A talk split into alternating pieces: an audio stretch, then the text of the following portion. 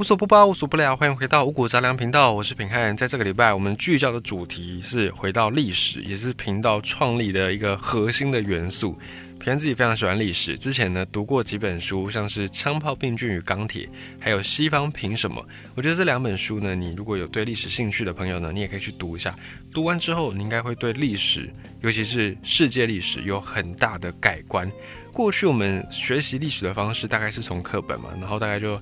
很那种制式化的，从中国开始，夏商周，然后再来是秦朝六国嘛。然后楚汉相争，然后再来到三国，然后一系列这样，唐宋元明清一路学下来。可是呢，在你看了《枪炮、病菌与钢铁》还有《西方凭什么》这两本书之后呢，平安自己我就受到蛮大的启蒙。就是我们过去会想说，为什么是英国发展出工业革命，而不是中国？明明中国呢，在历史上某一个节点之前。在欧洲还是中世纪还是黑暗时代，可是那时候的中国呢，可能已经是唐朝、宋朝了，科技都非常的发达。可是为什么到最后赢的是英国，是一系列的欧洲列强，而不是中国崛起呢？这些问题，你在这两本书都可以找到很好的一个解答。那在这边我们就不再赘述书的内容，有兴趣的朋友可以自己来找来看。而在历史上呢，或者是在这两本书里面，都一定会提到一个国家，叫做西班牙。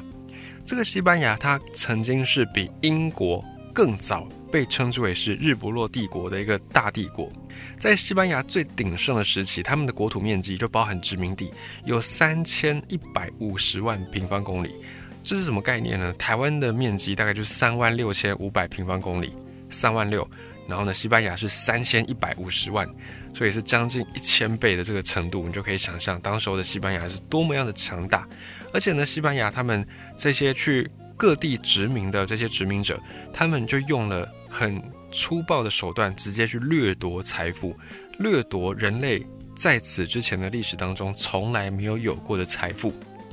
如果你有玩那个非常知名的电脑游戏《世纪帝国二：征服者入侵》，那个征服者入侵的这个资料片里面，征服者就是西班牙的这一群人。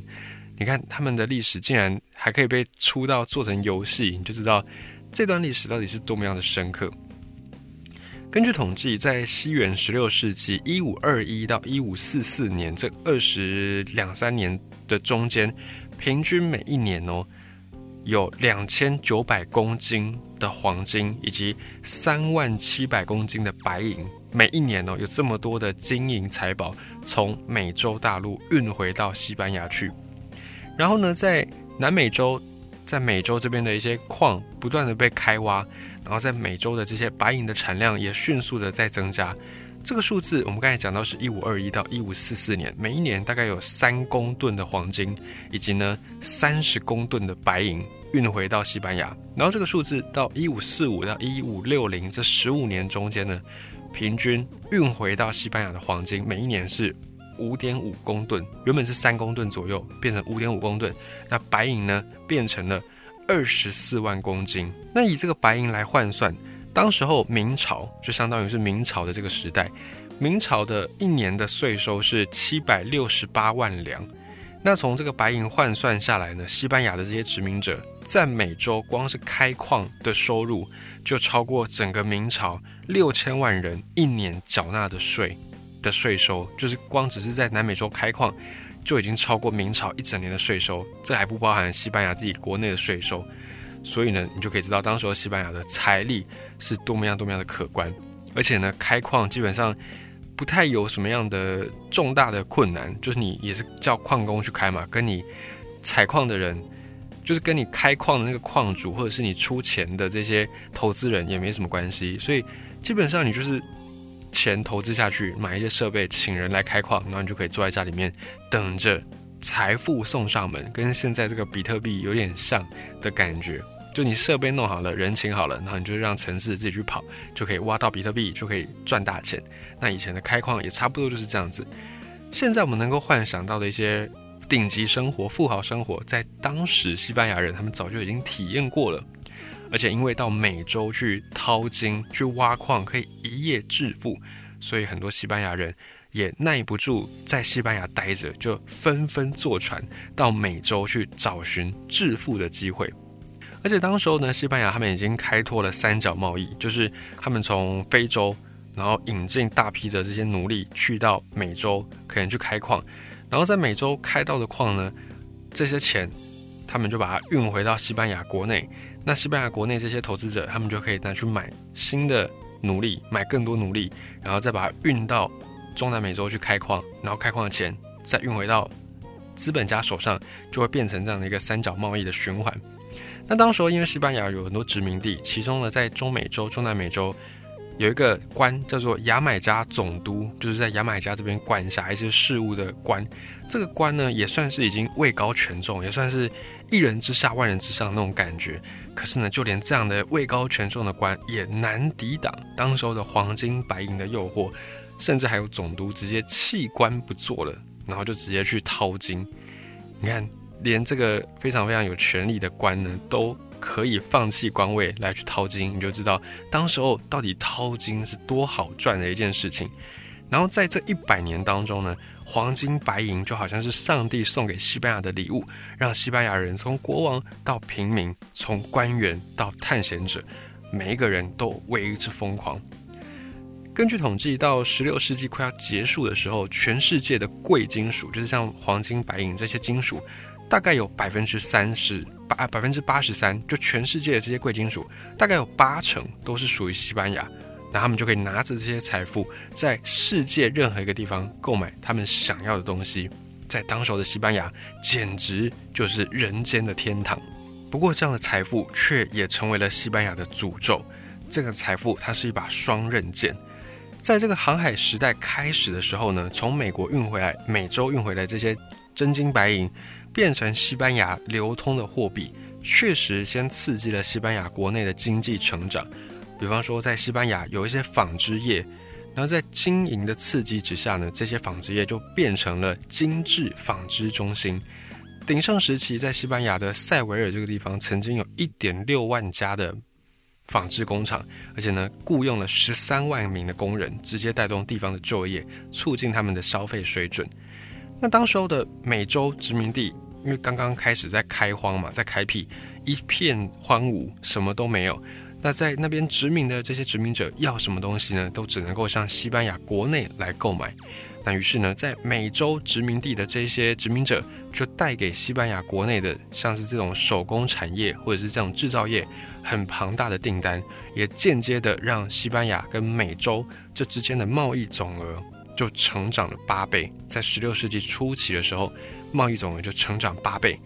那这样的一个贸易循环，它。照理来说是一个不错的循环。假设这个循环能够持续，那西班牙的经济应该会一直往上蓬勃的发展。即便有通膨，也都会控制在百分之二的这种健康的通膨。那西班牙假设能够正常的发展，越来越壮大，那后面根本就不会有什么英国出场的机会。历史上的英国可能永远都会只是一个边陲地带，更不要说他们开发出什么工业革命这件事情。如果西班牙能够好好的维持这个正向循环的话，那一切都没有问题，可是呢，就在于我们刚才讲到的，西班牙的财富来的实在是太简单了。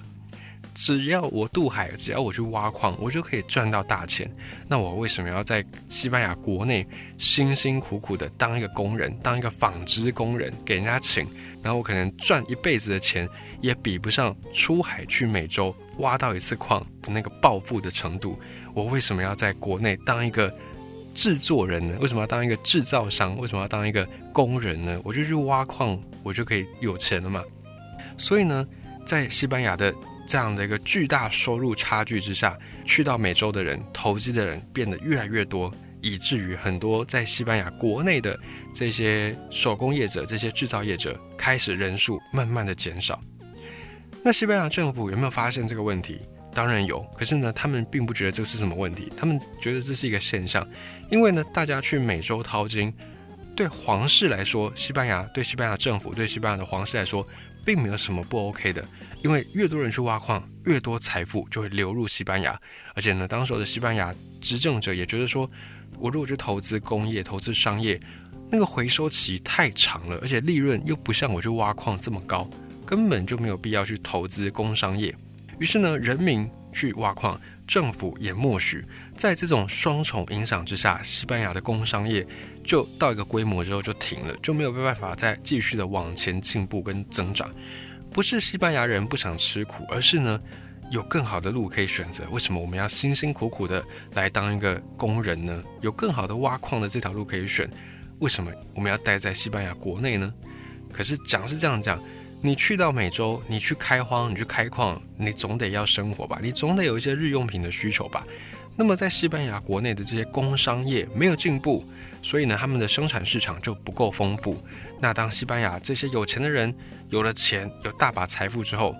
没有东西可以买，怎么办呢？西班牙国内的消费市场已经不足以支撑他们的购买欲望，于是呢，他们只好捧着这些真金白银，直接去英国、去法国、去荷兰来去买这些进口的商品。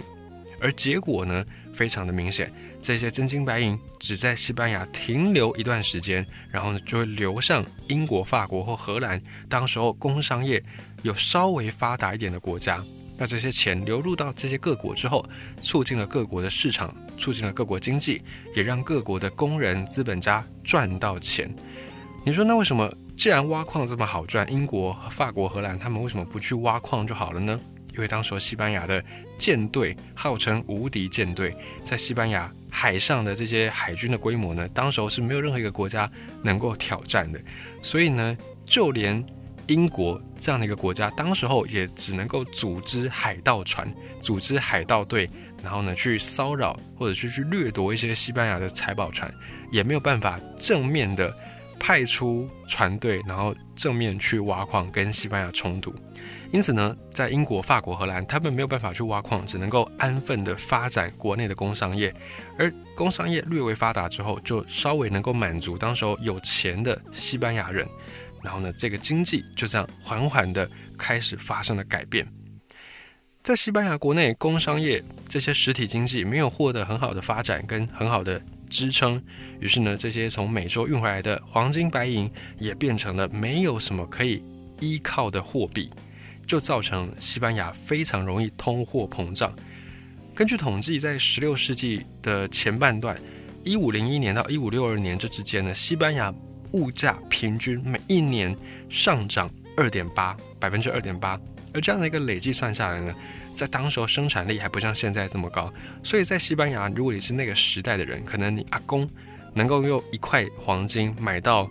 六颗鸡蛋，到了孙子这一代呢，可能一块黄金只能够买到一颗，类似这样的一个很夸张的通膨率，所以两代的人几乎就是完全不同的生存环境。而且呢，当时候的西班牙人，根据文献记载，就连贵族，就连传教士这种神权阶级，已经是上流社会的人，他们都没有办法靠着本身的收入来过生活，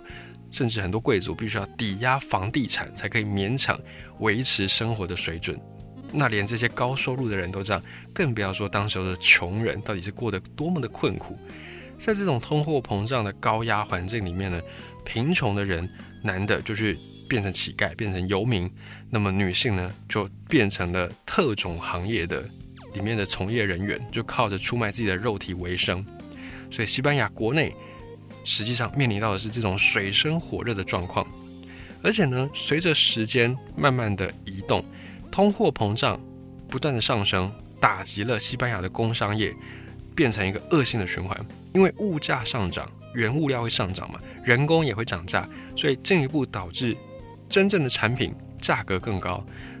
产品价格更高，更多人买不起，然后呢，就变成恶性的通膨。所以当时候西班牙自己国内产的这些货物，没有人要买。因为呢，国外的这些货物品质更好，价格更加的便宜，CP 值更高，所以当时候的西班牙人也完全不会有什么想要支持国货的这种希望。那商品卖不出去怎么办呢？没有利润，没有利润就不能够生产，所以继续的加重通货膨胀。所以西班牙的工商业在这个大航海时代底下，基本上就没有办法再继续的发展，更不要说有之后的什么工业革命这件事情。可是呢，西班牙的这些金银财宝也有流入到英国、法国、荷兰呐。这些财富也因为西班牙人想要购买这些国家的产品，所以流入到这些国家去。难道这些国家也没有因此有通膨吗？其实也有。而且因为英国、法国还有荷兰，当时候还不是什么跟西班牙能够匹敌的强国，所以他们国内的生产力当然也跟不上资金变多的速度。可是呢，因为在英国、法国，他们老老实实的发展工商业，所以可以抵消一部分的通膨。而且呢，另外一方面来讲，英国也好，法国也好，他们离西班牙都有一段距离。以当时的科技，以当时的交通来说，在西班牙的通膨要蔓延到其他地方，它是需要时间的。而且实际上，根据一些文献记载，在西班牙的物价上涨很多年之后，法国的物价才上涨两倍。那英国的物价是要等到十七世纪一六五零年，也就是差不多是一百年之后的时间，才上涨了三倍。而这个一百多年的时间，就是一个国家命运的时间差，它足以让第一个日不落帝国西班牙陨落，然后让新的日不落帝国，让英国能够崛起在历史的舞台上。到十六世纪末期，就是一五叉叉年，已经快要一六零零年的时候，到十六世纪末期的时候，在西班牙卖到美洲殖民地的这些商品。基本上都已经是从英国、从法国去采买的，甚至呢，连在西班牙生活的这些人，他们日常的消费用品也几乎都是从国外进口来的。这个时候的西班牙帝国已经穷到除了钱什么都没有了。那西班牙逐渐衰落的这个事实，西班牙政府知不知道呢？当然知道。可是西班牙政府并没有改革，为什么不改？因为改不了。当初出海去探索新大陆的这些冒险家，包含受到西班牙皇室支持的哥伦布，他是出生在意大利的这个一个航海家，然后他受到西班牙皇室的支持，就出去出海，然后发现了美洲。当然他不是第一个发现，可是他是让更多平民百姓也知道美洲这块大陆的存在。就连哥伦布这样出海探险的冒险家，都是受到西班牙皇室贵族资助的。既然这些皇室，既然这些贵族，他们愿意做这个投资，那一定跟利益有关。就是发现新大陆的这些利益呢，一定是跟皇室有关联的。具体来讲，这个过程大概是这样子：西班牙的国王、西班牙的贵族用权力，用他们的权力